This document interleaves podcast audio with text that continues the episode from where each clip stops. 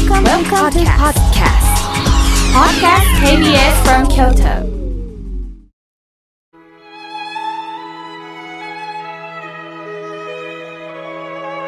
改めまして、僧侶の河村明慶です。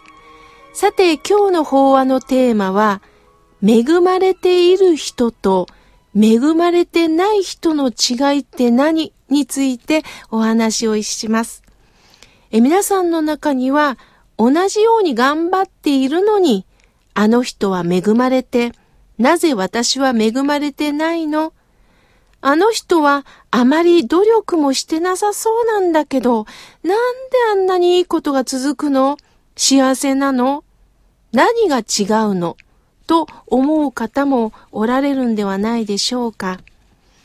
違うということで代表的なのが身分の違いがありますね。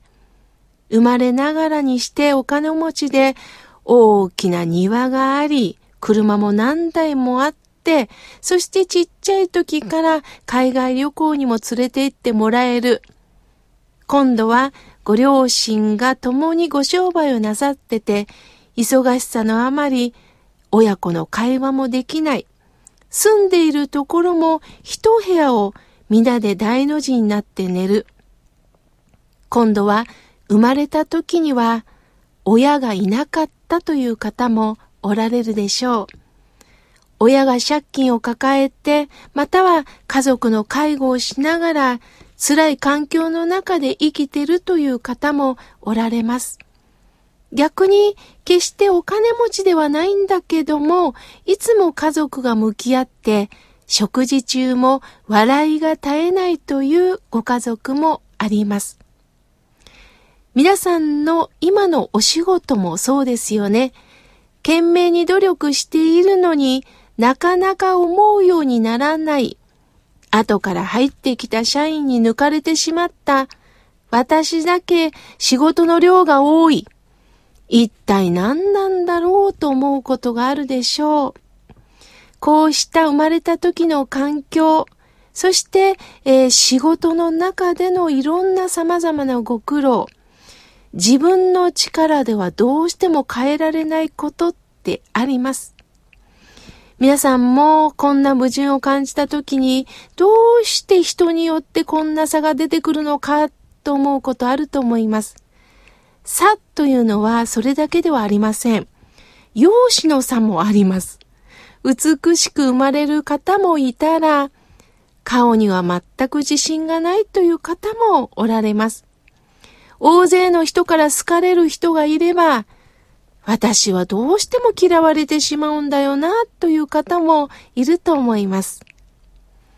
仏様は形でもって幸せ、不幸せを決められるものではないとおっしゃっています。しかし、これを聞いたときに、でもね、現実は違うんだよというね、やはり怒りが出ることもあります。例えばやはり美人は得ですよね。しかし、必ず美人の方が異性にモテるかと思いきや、そうではないようです。あの、私の友人もいろんなご職業の方がおられましてね、あの、祇園でママをしてる友人がいるんです。彼女はね、もともと、あの、OL をしてたんですが、ちょっとアルバイトで、えーバーの、あの、会計をするようになったんですって。すると、いろんなお店に出入りする、あのー女性の方が、えーやっぱり綺麗なんだけれども、なんかこう、近づきにくい。逆にそんなに綺麗じゃないんだけど、なんでこの人って魅力があるんかなということにだんだん気づいて、そうだ、お金を貯めたから私もバーを経営しようということで今、祇園のママをしてるんですね。すると彼女がおっしゃってたんですが、多くのお客さんがついてくる方は見た目ではなく愛嬌だそうです。そのほっとした雰囲気で人気者になるんだそうです。お金持ちに生まれたから将来が安泰とは限りません。今の時代経営が順調とは言えませんよね。親に恵まれなかった。しかし時代のリーダーを生きる人は幼少の時に親を失ってる方は意外に多いんです。なかなかうまくいかなかったりすることを嘆いたり、悲観したり、不平不満を言ってる時には、人間の成長はありません。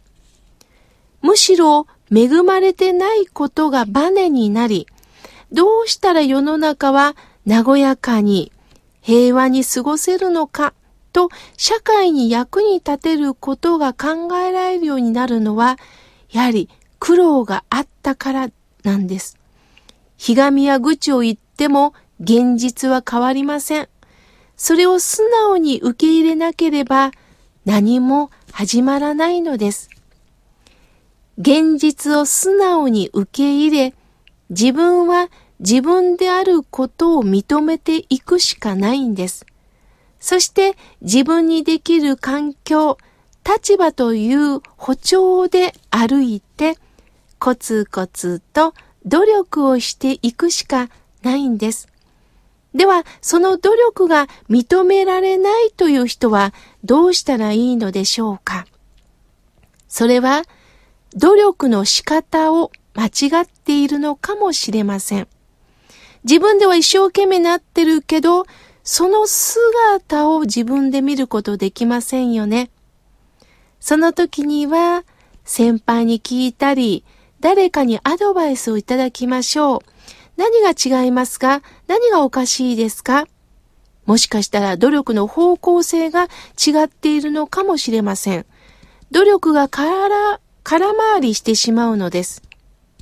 よく、えー、野球の選手が、えー、素振りをするとき鏡を見ながらしてますよね。またはビデオを見ながら自分の素振りの癖とかを見たりするように、客観的に自分のことを知るということは大切です。私も過去、えー、庭師とかお花屋さんのアルバイト、飲食店でのアルバイト、そして、まあ、おしゃべりの仕事をしてきました。そして今は、まあ、大学の講師として働いて、そしてソウルの仕事についてます。様々なご職業の方を見てきて感じたのは、うまくいく人の特徴ってあるなと思うんです。それを少しご紹介させていただきますね。一つ目は、今ある変化を楽しんでる方が多いように感じます。なんでこうなるんだよりも、そうか、これをどう料理しようかなとか、ああ、そうなんだ、こうなっちゃったか。じゃあ、ここで私の実力が発揮できるなというように、今の変化を楽しんでる方がやはりうまくいってるような気がします。次に、嬉しいなら嬉しいと素直に言う方。逆に何にも言わない方はどうしても誤解を生みます。例えば食事に連れて行っていただき、ごちそうになった時には、ありがとうございます。本当に美味しかったです。と素直に言える方は、まあ、次もまたこの人と来たいなって気持ちになりますけど、あんまりこういうことを行々しく言っちゃダメなんだよな、ということで何も言わずにスッと帰られる方は、やはり誤解を生んでしまうんだな、と思います。そして、どんなことでも、ありがとうと言える方。そして、失敗があった時にはそれを次につなげる方。そして、自分のアイデアをどんどん提供できる方。成功を独り占めしない方は割とうまくいってるような気がします。というのが、これも、えー、営業してる友人に聞いたんですが、ある会社が売れ行きがどんどん伸ばしてる。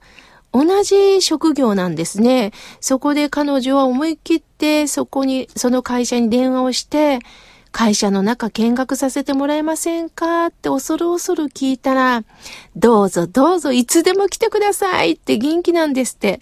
そこで彼女はその会社に入って見学させてくださいって言ったら、ある営業部長さんが、全部見学していってくださいよ。一緒に頑張りましょうねって握手を求めてきたそうです。そうか。成功独り占めしないんだな。こうしてライバル会社であっても共有してお互いに高めることをしてるんだなと感動したそうです。そして常に学んでます。それなりにやはり努力をしている方が多いです。そしてあらゆる情報を入手しています。そして純粋にいいところはいいと人を褒める方は伸びます。そしてアイデアを常に持ってる。誰かに情報をもらうんでだけではなく、新たに自分も入手した情報、自分ならこういうことしたいんですけれどと、アイデアを提供できる人は伸びるんだなと思います。私は、どれだけ過去を揉まれてきたかで、その人の、えー、個性、その人のこれからの歩む道っていうのが決まってくるような気がします。どれだけ泣いて悔しい思いを経験したかで視野が広がってきます。私は恵まれてないと嘆くのではなく、今の現実をどう生かすかではないでしょうか。失恋したら相手の気持ちがあっての恋なんだと学ぶ。人が寄ってこないと感じたら、こちらから心を開く。なかなか褒めてもらえないと感じたら、こちらが相手を褒めたらいいんです。自らが自ら開いていく。それをまず実践していきませんか？